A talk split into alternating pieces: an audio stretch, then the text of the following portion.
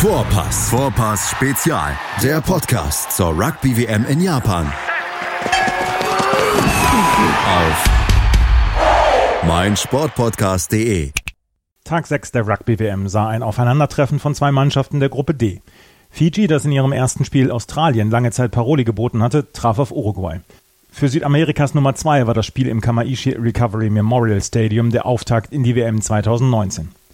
Das Spiel fand an einem besonderen Ort in Japan statt. Kamaishi war 2011 bei den verheerenden Tsunami einer der am stärksten betroffenen Orte gewesen. Doch die Stadt hat sich langsam wieder von dieser Katastrophe erholt. Beide Mannschaften hatten vorher Erinnerungsstätten besucht und somit der Stadt ihre Ehre erwiesen. In Kamaishi wird noch ein zweites WM-Spiel ausgetragen. Am 13. Oktober werden Namibia und Kanada im kleinsten WM-Stadion auflaufen. Zum Spiel.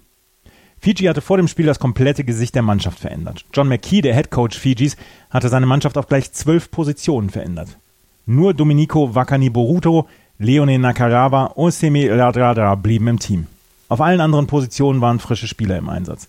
Fiji hatte seit Spiel 1 nur vier Tage Pause. Im Gegensatz zu Russland hatte Fiji allerdings auch noch Alternativen in seinem Team.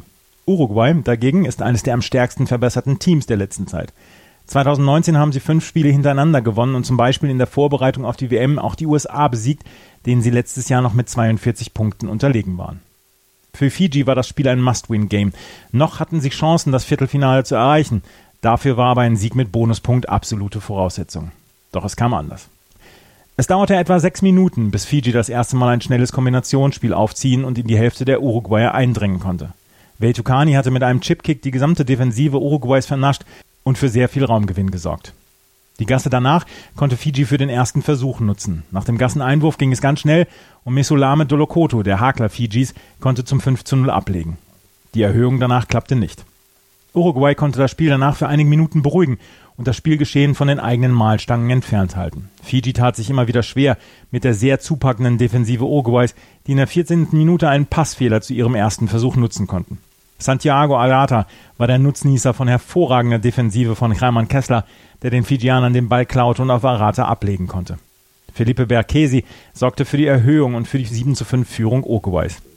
Dadurch zeigte sich Fiji beeindruckt. Sie waren als Favorit in das Spiel gegangen, aber die Abstimmung nach zwölf Wechseln brauchte erstmal Zeit. In der 17. Minute verlagerte Fiji nach einem Strafkick das Spielgeschehen wieder in die 22 der Uruguayer. Kurze Passfolgen, die man aus dem Siebener Rugby von Fiji kennt, führten zum nächsten Versuch für Fiji, die mit 12 zu 7 in Führung gingen. Doch auch dieser Versuch brachte Fiji überhaupt keine Ruhe.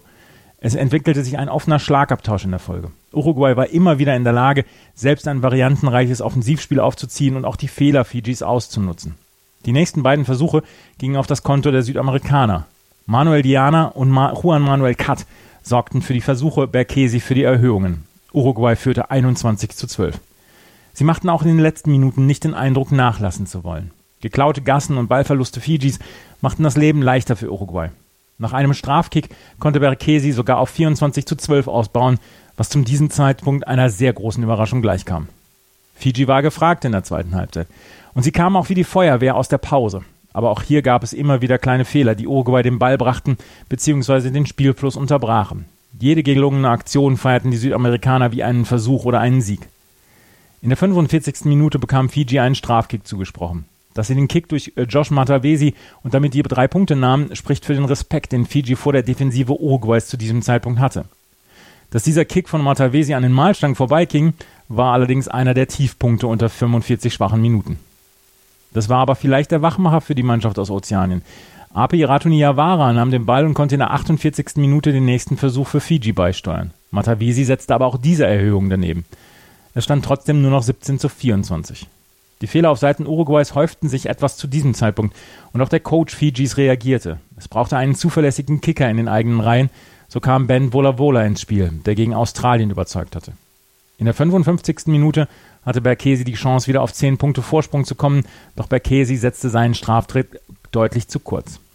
Nach knapp 60 Minuten hatte Uruguay das Spiel wieder komplett in die gegnerische Hälfte verlagert. Viele Pick-and-Goes folgten.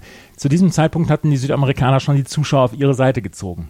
Ein Strafkick nutzte Berkesi für drei weitere Punkte und das 27 zu 17. War das der Weckruf für Fiji?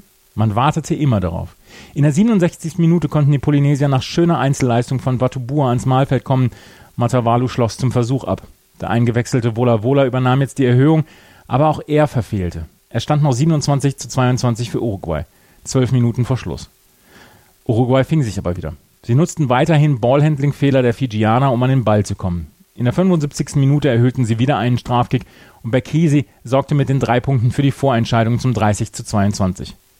19 Handling-Fehler Fijis nach 76 Minuten sprachen eine deutliche Sprache. Selbst wenn sie vielversprechende Durchbrüche schafften, rückte der Rest der Mannschaft nicht ordentlich nach. Spieler waren auf sich alleine gestellt und verloren dann den Ball. Fiji versuchte in den letzten Minuten nochmal alles, aber sie kamen nur noch zum Versuch, der sie ohne Erhöhung auf drei Punkte heranbrachte. Ein aufopferungsvoller Kampf Uruguays wurde mit einem der größeren Überraschungen in der Geschichte der Rugby-WM belohnt. Uruguay besiegt Fiji, die sich damit aller Chancen um einen Viertelfinaleinzug beraubten. Nach dem Spiel war der Coach von Fiji, John McKee, voll des Lobes über den Gegner. John, what's your reaction to that game? Oh, you know, credit to Uruguay the way they they played the this afternoon, and you know the the attitude and and that they brought to the game. You know, they they, got a, a, great result here today. You know, for us, you know, we we were we were off the pace of the game. You know, critical critical errors gifted them tries, and and, and you know we just didn't have the the, the mental toughness to get back into the game. What did you say to your team at half time? Oh, look, we thought things were, you know, we'd made some errors. They'd, they'd scored three tries off our errors, basically, and but, we hadn't been playing well. You know, we, we, were, you know, focusing on, you know, keeping the ball, not turning the ball over. We, in the first half, we turned the ball over, you know, on the edges too often. And, and you know, we, we, we really believe we could fight our way back into the game. So how do you recruit, recoup as a team? Well, you know, we've got to get ourselves off the floor now and, and make sure, you know, we're playing Georgia in eight days' time. So that's, a, you know, massively important game for us. Fiji gegen Uruguay war das einzige Spiel des Tages. Morgen werden die beiden nordamerikanischen Vertreter USA und Kanada als letzte Teams in das WM-Geschehen eingreifen. Kanada trifft in einem vorentscheidenden Spiel der Gruppe B auf Italien. Es geht um Platz 3. Die USA ist gegen England großer Außenseiter.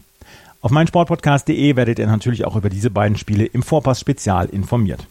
Hey, Malte Asmus von meinsportpodcast.de hier. Ab März geht's weiter mit unseren 100 Fußballlegenden. Staffel 4 bereits. Freut euch auf Zlatan Ibrahimovic, Michel Platini, Cesar Luis Minotti, Paolo Maldini, um nur mal vier zu nennen. Und bis wir mit der vierten Staffel kommen, hört doch einfach nochmal rein in die bisherigen drei Staffeln. Ronaldinho, Sepp Meyer, Gary Lineker, Lothar Matthäus und viele weitere warten da auf euch.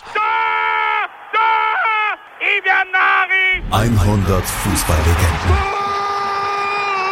Jetzt überall, wo es Podcasts gibt. Die komplette Welt des Sports. Wann und wo du willst. Interception. Touchdown. Der Football Talk mit Sebastian Mühlenhof. Höre die aktuellsten News aus den NFL Divisions. Jede Woche neu auf meinsportpodcast.de.